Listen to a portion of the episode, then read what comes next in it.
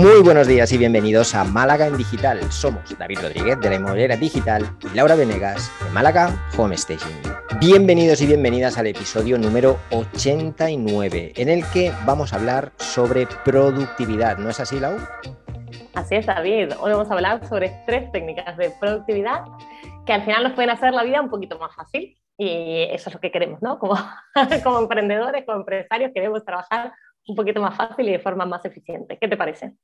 Muy bien, muy bien, totalmente de acuerdo. Queremos trabajar mucho, muy, muy eficiente, ahorrarnos mucho tiempo, tener mucho tiempo libre para ir a la playa porque lo hemos hecho todo y lo hemos hecho todo bien. Así que vamos a ver esas tres técnicas que algunas yo creo que son ya bastante conocidas, ¿no? Y hay alguna, por ejemplo, una de las tres que a mí me ha dejado, bueno, no me adelanto. ¿Cuál sería la primera técnica? Empezamos por la primera, empezamos por la técnica de Pareto, que es una vieja conocida, tenemos hasta un episodio del podcast, eh, la técnica de Pareto o la técnica o la ley de Pareto en realidad, eh, conocida como la del 80-20, que básicamente lo que dice es que el 80% de nuestra productividad, nuestros ingresos o de nuestros clientes, eh, vienen del 20% del trabajo que realizamos. ¿Qué significa esto? Que podríamos eliminar el 80% de las tareas, quedarnos con el 20% más productivo y así trabajar mejor. Eh, ¿Qué te parece esta técnica? ¿Tú crees que, es real?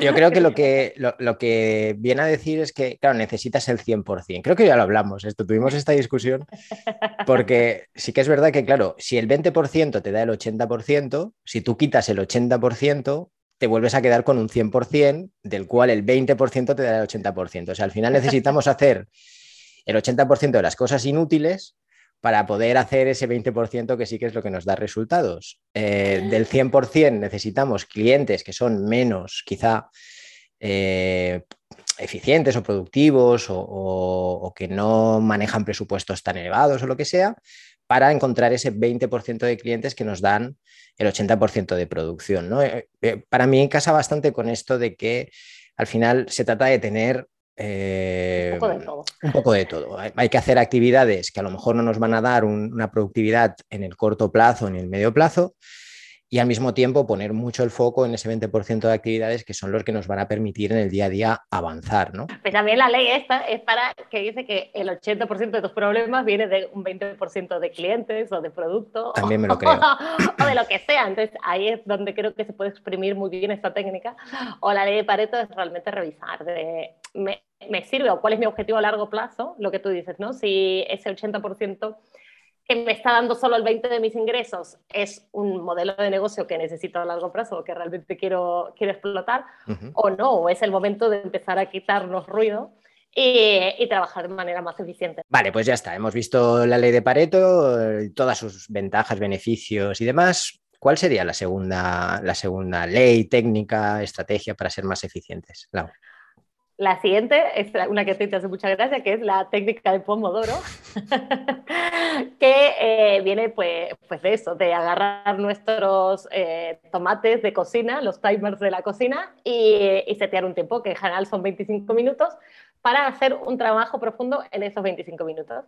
Cuando se termina el tiempo, de que estuvimos 25 minutos enfocados en una tarea, nos tomamos 5 minutitos de, de descanso.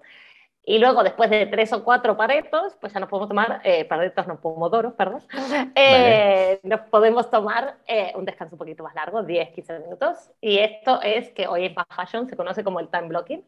Es lo que te iba a decir. Esto, esto seguro que tiene un nombre en inglés súper cool y súper chulo. Vale, time blocking. Time blocking. Me reservo dos horas para una tarea que necesite, eh, bueno, concentración, esfuerzo y sin interrupciones. Sobre todo, la idea de esto es de trabajar sin interrupciones que creo que es, eh, vamos, lo que más necesitamos todos, ¿no? No estar pendientes de que nos llegue un WhatsApp, nos llegue un email, no suena el teléfono, bueno, el trabajo sin interrupciones, que suele ser trabajo mm, por objetivos a largo plazo, ¿no? Eh, si quiero escribir un libro, pues me reservo dos horas. Si quiero actualizar la web, tengo que escribir los textos, me reservo dos horas. Eh, pero solo va para escribir, pues va para todo, para planear, para poner objetivos, para revisar finanzas, etcétera, etcétera. Mm, cosas que necesitemos enfocarnos. Claro, yo, creo que va muy bien también porque vivimos en, la era de las distracciones y me gusta el concepto, que en esto no acabamos de estar de acuerdo, por, es un tema de hardware más, más que nada, que yo había entendido o, había leído sobre la ley del tomate loco, del pomodoro, que es bueno utilizar como temporizador un, algo que sea analógico, en este caso un, ¿cómo se llama? Un reloj de cocina, un tipo de reloj de cocina, porque si no, al final, si lo hacemos utilizando un instrumento digital, pues podemos estar más tentados a, caer en mirar ese, teléfono, en entrar en una red social o lo que sea, y nos cargamos los 25 minutos de, pura concentración. ¿no? Pero bueno, fuera de lo que es el, cacharro que utilicemos para, contabilizar, eh, gente que trabaja sentada, por ejemplo, yo mucho rato, que sin querer no te das cuenta, llevas tres horas sentado y cuando te levantas te tienen que sacar de ahí con una espátula porque no, no hay forma, más no es nada bueno para la salud, levantarte a beber agua, cosas así que si estás muy metido en la faena no lo haces y estar metido tres horas en un trabajo tampoco quiere decir que estés las tres horas haciéndolo 100% eh, concentrado, así que yo no, no, cumplo los 25 minutos, pero sí que intento hacer estos bloques y luego pues me levanto, me, fumo un cigarro, está muy mal fumar para todos, no es un consejo de, salud, pero me levanto, me fumo un cigarro, me doy un vaso de agua, me doy un paseo por el balcón o bajo a comprar algo que me hace falta y me tomo esos cinco minutillos de descanso y tomo el aire y va muy bien es verdad que nos cuesta un montón, ¿eh? a mí 25 minutos se me hace, se me hace corto. Se hace corto, sí. Eh, sí, Es, una, es una de las contras que dicen de este método, ¿no? que los 25 minutos no son, eh, quizá no se puede aplicar a todo el mundo, igual que también decían que es un método un poquito complejo para aplicarlo cuando trabajas en equipo, que está más bien pensado para tareas individuales. Exactamente, eso yo creo que esta es muy útil, sobre todo a la gente que se despierta temprano, como tú o como yo hace mucho tiempo, donde, donde decís, bueno, pues de 6 a 8 voy a trabajar, ¿no? O de 8 a 10 está en ese momento sin distracciones, pues está muy bien. Pero a mí 25 minutos en general se me quedaba, bueno, se me quedaba un poquito corto. de hecho, pegaba, ¿no? Dos o tres, haces una hora, hora y media, como dices tú, y luego ahí ya me levanto. Pero lo importante es el foco. Al final, que eso, eh, no sé, para ti, para mí no es un problema el foco, yo me siento, trabajo y si a mí nadie me habla y tal, yo puedo ignorar el teléfono, puedo ignorar, bueno, de hecho los mails no tengo ni siquiera activadas las notificaciones ni nada, o sea, no me entero a menos que abra, abra el mail. No, para sí mí... que me parece que es importante el foco absoluto. Sí, sí, sí, sí. No, para mí sí. O sea, yo veo una mosca a 25 kilómetros y, me la quedo mirando desde lejos. O sea, para mí es importante encontrar cosas que me permitan estar concentrado porque enseguida la, la cabeza me hace y se pone a volar, ¿no? Entonces, bueno, pues este, este método es una opción y la puedes adaptar un poco a ti y puedo decir que funciona bastante bien. Estupendo. Pues vamos a ir al tercero, ¿te parece? Tercero y último, que es el que me ha llamado la atención porque no lo conocía para nada. Este es el método Seinfeld, y, sí, es el método del comediante, vale. no me acuerdo cómo se llama, Sherry, Seinfeld.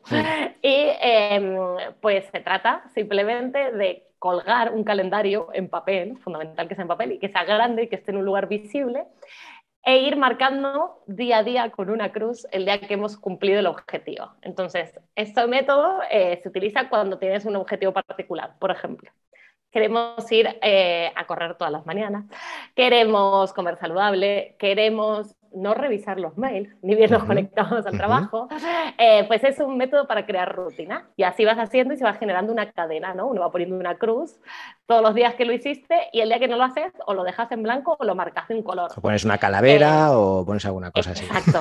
A mí, eh, a mí cuando lo leía era como, el día que no has hecho, fracaso. digo, bueno, eso me parece un poco heavy.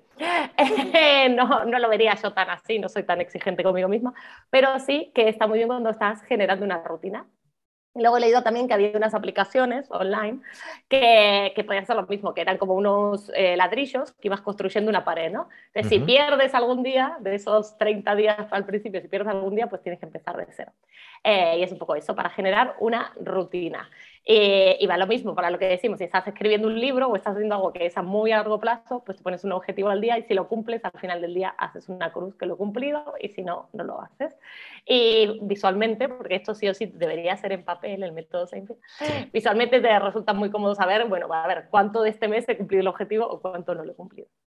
Yo lo, lo quitando lo, que es la parte del papel, del, del, cartel, sí que hace algunos años, sin tener ni idea de que, porque ahora que lo explicabas, a mí me venía a la mente, hace algunos años intenté dejar de fumar, bueno, lo, lo conseguí de hecho, y utilicé una aplicación de móvil, ¿no? Que era para dejar de fumar. Entonces te llevaba ese registro de cada día, pues marcar unos objetivos distintos, pues oye, hoy vas a fumar, no sé, X cigarros menos de los que sueles fumar, o cuando ya estabas en la fase de no fumar directamente, pues hoy no he fumado nada, hoy no he fumado nada, hoy no he fumado nada, y te lo ibas marcando, ¿no? Y, sí que es verdad que, aunque llega un momento en el que dices, ah, desinstalo la app y fuera, eh, pues sí. Eh, sí que es verdad que de alguna manera el hecho de poder marcar que hoy has cumplido, solamente el gesto de decir, oh, hoy, hoy, he cumplido, ¿sabes? Te hace sentir, te da un poquito ese, esa satisfacción de objetivo cumplido y te ayuda un poquito a seguir al día siguiente, sobre todo en objetivos que, que cuestan. Yo creo que esto es sobre todo para esos objetivos que requieren un extra de, nuestra parte y, necesitamos como ver algo que, indique que lo estamos haciendo bien, que lo estamos consiguiendo y al mismo tiempo también que fallamos. Exactamente, ¿qué, puede pasar? Y te cuento cómo nació el método, por qué se llama Seinfeld. Eh, porque Sherry Seinfeld decía que para ser gracioso, le preguntaron en la entrevista, eh, ¿cómo eres tan gracioso? Pues porque cada día escribo por lo menos un chiste. Muy bien. y eso también me recuerda a gente que escribe, que se va al, medio de la montaña, al campo. ¿no? Cada día tengo que escribir 10 páginas o lo que sea. Bueno, pues es un método interesante para, para, cosas rutinarias. Total, total, total. A mí, a mí me, me, sirve mucho también cuando me contabas esta anécdota ¿no? de, de Senfield que utilizaba para escribir sus chistes para, escribir cualquier otra cosa. Entiendo para una persona que está escribiendo un libro, para yo, por ejemplo, que me dedico a escribir, pues siempre cada día escribir un poquito va bien. Y no llevo ese registro, pero probablemente me lo haga. No sé si me voy a hacer un calendario escrito o qué, pero eh, interesante. Eh, a ver si eso da, da un push también para convertir ese hábito en una rutina ya mucho más consolidada. Pues imagínate si dices, pues voy a llamar a 10 potenciales clientes por día o a 5 o no sé qué. Pues al final puede ser cualquiera, eh, cualquier actividad que, se, que la queramos hacer de forma rutinaria. Muy bien, entendido. Pues muy bien este método Sinfil. Pues luego nos cuentas qué tal te fue. y ahora sí, vamos a pasar al final. Pues hablando de productividad, David, ¿tienes algún libro que te gustaría recomendar? libro sobre este tema no, porque la verdad que es un tema que no me he planteado mucho, siempre he intentado hacer pues cosas así, ver, escuchar podcasts tan maravillosos como este, donde te explican herramientas tan interesantes y otras eh, también fuentes, pero no, no tengo ningún libro. Seguro que tú tienes un libro. Pues tengo o dos, o tres, o cuatro. Sí, tenía varios, me costó elegir, obviamente, porque eso sí que soy muy fan de leer sobre productividad. Pero bueno, he elegido uno que se llama La revolución de la productividad. Controla tu tiempo y cumple los objetivos, de Mark Reclam. Un libro que se lee fácil, que está muy bien escrito, que nos explica bien técnicas y maneras y sobre todo detectar estas pequeñas interrupciones o cosas que nos molestan en el día a día y que, que se pueden eliminar para, para trabajar de forma más eficientes, sin volvernos unos frikis de, de, la productividad. O sea, tampoco hace falta estar produciendo al 100%, pero sí para mejorar un poquito cómo trabajamos cada día. Muy bien. ¿Y acompañas ese libro con alguna herramienta que tú utilices? No, pues herramientas, las tres que dijimos, los tres métodos. ¿eh? Hoy nos vamos a quedar ahí porque luego al final Esto es como para gusto los colores. Pero por eso hoy le dejamos tres técnicas, ¿te parece? Y, con eso estamos. Venga, compraros el reloj de cocina, que va muy bien. es como yo que ponen el timer, ¿no? no va, no funciona. Pues muy bien, muchas gracias David y muchas gracias a todos por acompañarnos en nuestras conversaciones de cada lunes. Si te ha gustado el podcast, nos puedes dejar tus comentarios y likes en iBooks y en YouTube. Y también seguirnos en iTunes, en Spotify o bien enviarnos tus sugerencias vía email a maladendigital.com. Buena semana. Tengáis una feliz semana, familia.